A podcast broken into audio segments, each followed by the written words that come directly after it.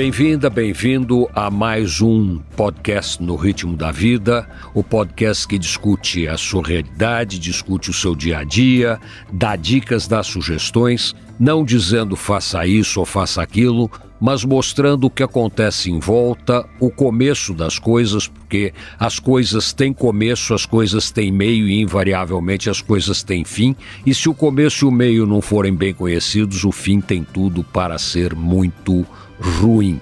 É olhar o Brasil hoje com 70 milhões de pessoas vulneráveis à fome para nós vermos que pode dar errado e esse erro pode ter consequências dramáticas. Nós continuamos conversando com o professor José de Souza Martins, professor de Sociologia da USP, um apaixonado pela USP, um apaixonado pela cultura, pelo conhecimento e, acima de tudo, um apaixonado pela população, pelo povo brasileiro. Martins, continuando a conversa da USP. Nós paramos no primeiro momento da USP. Aí a USP se nacionaliza, nacionaliza no bom sentido, os professores são 100% brasileiros, ou praticamente 100% brasileiros, professores da mais alta competência, da mais alta qualidade. Professores como você que foram para a Inglaterra e se tornaram fellow de Cambridge, e gente como Fernando Henrique Cardoso, gente como Zé Goldenberg, gente da mais alta qualidade e competência. Como é que isso aconteceu? Bom, aconteceu, eh, no meu modo de ver, porque o Brasil é um grande desafio. Para uma universidade, o Brasil é um grande desafio. Muita gente de grandes universidades fora do Brasil tem inveja dos professores que trabalham numa universidade como a USP, porque todos os enigmas de uma realidade ainda não conhecida podem ser encontrados com facilidade aqui. Foi o caso do Levi-Strauss, mas foi o caso do Roger Bastide, né? E foi o caso de outros pesquisadores. Tem tudo aqui pedindo para você investigar e desvendar. Minha geração foi uma geração felizarda, porque nós, eu fui aluno dos primeiros brasileiros filhos da missão europeia, criados pela missão europeia. E eles fizeram aquilo que os europeus sugeriram: olha, vocês sabem tudo sobre a geografia da França, tudo sobre a França, mas vocês não sabem nada sobre o Vale do Ribeira. Vocês precisam ter, passar a saber sobre o Brasil. O Brasil é o desafio. E a primeira geração que fez isso foi a geração dos meus professores. Florestan Fernandes, Fernando Henrique, o Iane, Maria Alice Forá, que fez o primeiro estudo sobre gerações no Brasil, a crise de gerações. Morreu logo depois de publicar o primeiro livro, ela tinha um problema cardíaco, foi uma grande pena, morreu moça ainda. Então, a gente herdou uma grande coleção de desafios já definidos. Né? Olha, é isso, é aquilo, é aquilo que precisa ver. E o milagre foi até relativamente fácil. Para mim foi inesperado. E foi interessante porque os desafios numa realidade como a brasileira, que muda mais depressa do que ela é capaz de entender, porque ela é uma sociedade de insuficiências. Tudo é inacabado e inacabável. Então você tem que reformular os problemas. Muitas vezes acontece de você começar uma pesquisa científica em qualquer área. Aqui no Brasil, no correr da pesquisa o objeto muda. Eu já conheci professores na USP que devem jogar fora a pesquisa feita porque o real mudou no correr do processo. Então tem que começar tudo de novo. Né? E muitas vezes mudou em função do, da própria interferência do pesquisador.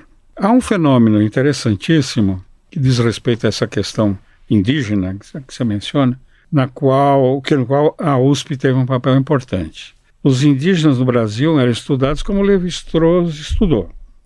Toma então, objeto, define, demarca, estuda, e o pesquisador, né, o caso, Antônio Cândido não estudou, não estudou indígena, mas Antônio Cândido estudou caipira, que é o mestiço de branco e índia, que fala português com fortíssimo sotaque em Angatu.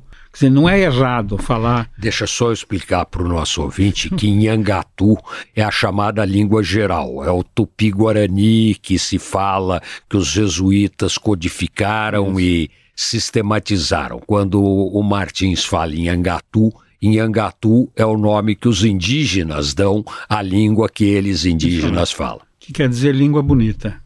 E é bonita. E é bonita. Você quer palavra mais bonita que Piracicaba? É, e não tem nada áspero, né? Ibirapitanga. É. Né? Você É, tem é. palavras maravilhosas. Exatamente. Então, ah, um fenômeno que aconteceu na USP, aconteceu também em outras universidades, aconteceu na- no Museu Nacional, que tinha gente formada aqui pela USP. A USP tinha um grupo de antropólogos excelente, tem ainda, é que os jovens da geração seguinte que estavam estudando antropologia, que foram para o campo morar com diferentes tribos indígenas para estudá-las, compreendê-las, eles receberam o desafio dos índios que estavam sendo contratados e morrendo em consequência de doença de branco. O branco é empesteado, ele transmite todo tipo de doença inacreditável, embora não saiba disso.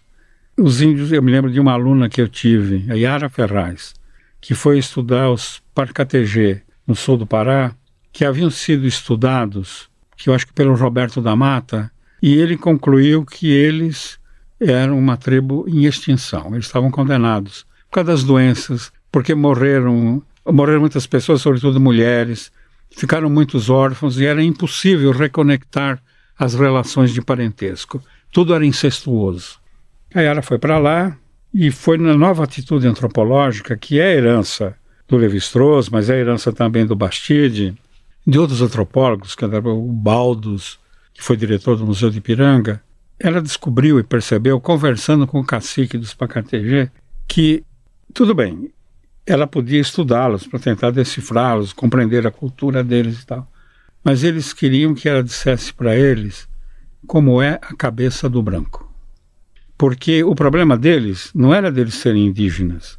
O problema deles é- era de ser vítima de um antagônico que não os conhecia. E eles também não conheciam. Falaram, eles não nos conhecem, mas nós vamos conhecê-los. E, de fato, aconteceu uma revolução na tribo. Naquela altura, a FUNAI, acho que ainda, eu não sei se ainda era o SPI, mas enfim, punha os índios para trabalhar, para coletar castanha, a castanha do Pará, que tinha, tem um mercado até hoje internacional poderoso. Botava eles para trabalhar, a FUNAI vendia, ficava com o dinheiro para sustentar as despesas com a tribo, quer dizer, despesas com o branco que estava lá, o professor, não sei o que lá, e os índios, bom, e aí? Tá certo? Aí a, Yara Ferraz explicou para eles. Ela ficou, virou uma espécie de comadre do, do, do cacique. O cacique, na maioria dessas tribos, é o personificador da generosidade. Ele é o último a comer um pedaço de caça. A família dele é a última. Os outros todos, todos vêm antes. Único. Algo bastante parecido com os políticos brasileiros. Não, mas ele não come, você percebe? Pois é, aqui o deputado come em primeiro lugar e É. lagosta. É, Augusto. Não, o cacique não come em primeiro lugar, ele come em último lugar. E a exceção muitas vezes é o xamã. Ele cobra para fazer seus feitiços, suas curas, etc. E o ter é sinônimo de maldade, porque é desconhecer que o outro vem primeiro. E ela foi explicando, falou, "Ah, então você tem que entender que o branco, a cabeça do branco é o contrário da de vocês. O branco gosta de dinheiro, que eles achavam que era uma coisa no meio do caminho. E foi, explicou para ele tudo como fazia. E o principal é a sua castanha. Vamos falar sobre a castanha. Levou jornal. Cotação da castanha no mercado internacional. Olha aqui, quanto é que vocês estão recebendo pela castanha que você escolheu? É tanto, então aqui está tanto. Era muitíssimas vezes mais. O que, que acontece com, com esse dinheiro? Onde, onde ele ficou? Ele vai se perdendo pelo meio do caminho, por todas as complicações, todos os intermediários. Foi explicando, explicou tudo. Então, o que, que a gente faz? Vocês têm que exportar sua própria castanha. Ah, mas isso aí não sabe. Fez uma pesquisa e descobriu um exportador honesto em Belém. Levou lá, conversaram, sujeito muito interessado, diz, olha, acontece o seguinte, eu posso comercializar a castanha de vocês, mas vocês têm que abrir uma conta no Banco do Brasil. Eu vendo a castanha quando o preço estiver alto. Recebo o dinheiro e deposito na conta de vocês. Vocês vão lá. Em Marabá era o lugar mais próximo, que não era tão próximo assim. Vocês têm a conta lá, aí vocês usam o dinheiro para aquilo que vocês quiserem. Começou a dar certo. Os índios viviam, eles estavam morrendo mesmo, como tribo. Eles não eram recebidos nas lojas, essa coisa toda. E certamente nem no banco. foram ao Banco do Brasil e abriram uma conta. Essa conta se tornou a maior banca da agência, maior conta da agência local do Banco do Brasil. A partir daí, os índios apareciam lá, fechavam o banco, o gerente mandava fechar o banco, botavam eles para tomar água gelada, tomar cafezinho, tomar não sei o quê, porque se eles tirassem a conta do Banco do Brasil, ele ia tomar um prejuízo danado. Os índios traduziram toda a cultura deles em função dessa mediação. A aldeia continuou sendo redonda, dividida em metades, passaram a ter bicicleta, não sei o que, não sei o que, foi um salto. Outras tribos começaram a fazer isso. Então, hoje você tem no Brasil ministros, deputados indígenas. Alguns anos atrás eu ouvi com grande emoção uma advogada, quando houve o processo da Raposa Serra do Sol, da demarcação. A advogada foi uma indígena que fez o discurso na língua dela. São umas 200 línguas indígenas no Brasil. Ela fez e ela traduziu perante o Supremo Tribunal Federal. Quer dizer, aquilo mostrou que houve uma revolução. Quer dizer, o, índio, em vez de ser tratado como um coitado que tem que ficar fazendo ele tem que se transformar em personagem, em protagonista. Ele tem que ser um indígena brasileiro. É um pouco aí. Um novo tipo de cidadão. E isso eles foram para todo quanto é lugar. Eles estão entrando na medicina, estão entrando no, no direito, já entraram, estão entrando na engenharia e voltam para suas aldeias. Houve, há uns anos atrás, a revolução, a revolta dos índios Cangangue, que é uma nação que cobre desde um pedaço da Argentina até São Paulo. De repente, pá, eles expulsaram todos os brancos, muito obrigado, tchau, agradecemos, mas nós vamos fazer tudo. Hoje eles têm agrônomos, têm engenheiros, têm os seus médicos. A única universidade brasileira que fez um vestibular específico para indígena é a Federal do Rio Grande do Sul. E fez de maneira muito certa, porque ela criou mediações antropológicas para fazer a passagem dessa cultura, vamos dizer, do, a cultura dominante para a cultura indígena, que é essa criatividade que tem que ser feita. Esse é um dos resultados, digamos, de uma transformação importante que passou pela universidade envolvendo as populações indígenas. E como é que você vê o futuro dessa relação? Porque você usou um termo que para mim é perfeito. O indígena, o índio, é um indígena brasileiro. Ele é um cidadão brasileiro como é. qualquer outro cidadão brasileiro. É. E não há razão nenhuma para ele ser um cidadão de segunda classe, tutelado e acompanhado é. pela FUNAI, como se ele fosse um irresponsável é. ou um incompetente. Ele não é. Como é que você vê esse futuro? Olha, vai depender muito deles mesmos.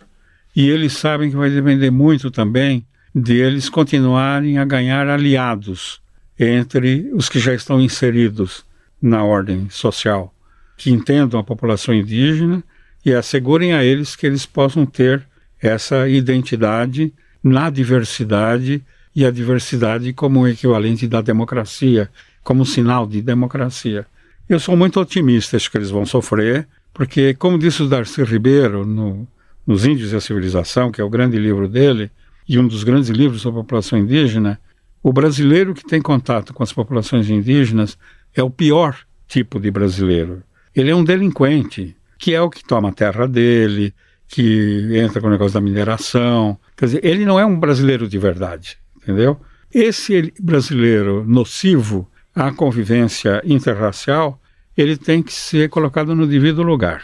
Para muitos tem que ser colocado na cadeia, porque de fato é ele é autor de um crime, segundo todas as leis brasileiras, crime ambiental, crime social, crime econômico, crime de todo tipo. Então é preciso que os brasileiros civilizados de verdade assumam que nós estamos em face de uma nova realidade social do que é o Brasil. Aquele gesto da posse de subir a rampa com o cacique Raoni, que é a grande figura da diplomacia brasileira, é um gesto muito simbólico, porque o Raoni é um sujeito que conseguiu falar as duas línguas, dos dois lados. Então ele consegue entender e se fazer entender, muito respeitado. E outras pessoas que estão presentes no governo na mesma atuação. São bilíngues, biculturais. Eu acredito que isso vai dar. É um novo Brasil que está nascendo aí. A gente tem que brecar a conspiração contra esse Brasil. Criar essa alternativa, segurar essa. Eu acho que o Supremo tem reconhecido isso. A ministra Rosa Weber foi ao Alto Rio Negro onde existem três línguas oficiais: português, Inhangatu e Baniva. Todos os decretos e leis têm que sair nas três línguas. Ela foi lançar lá a tradução da Constituição brasileira para a língua Inhangatu. Isso é incrível. Ela foi lá no Alto Rio Negro, fez um ato solene no Supremo para se referir a isso.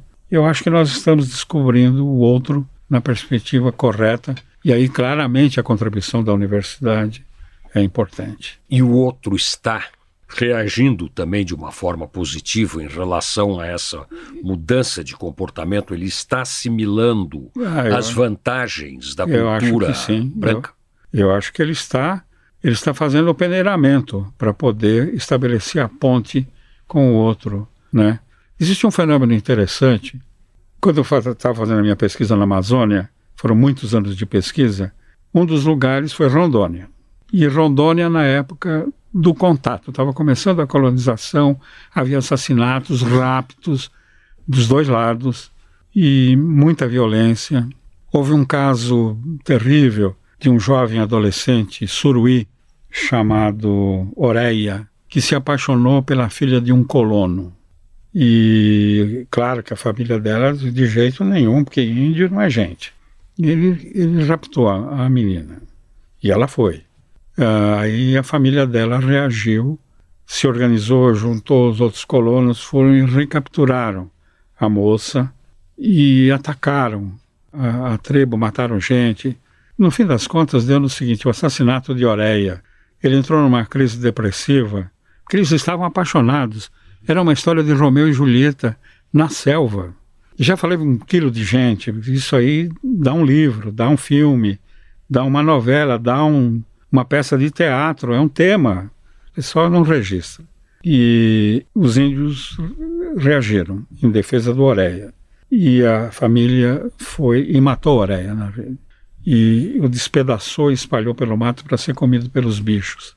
Foi terrível. Hoje, uma menina dessa tribo, a Chai Suruí, é colaboradora da Folha de São Paulo, escritora, brilhante. Ela é filha de uma antropóloga com o cacique.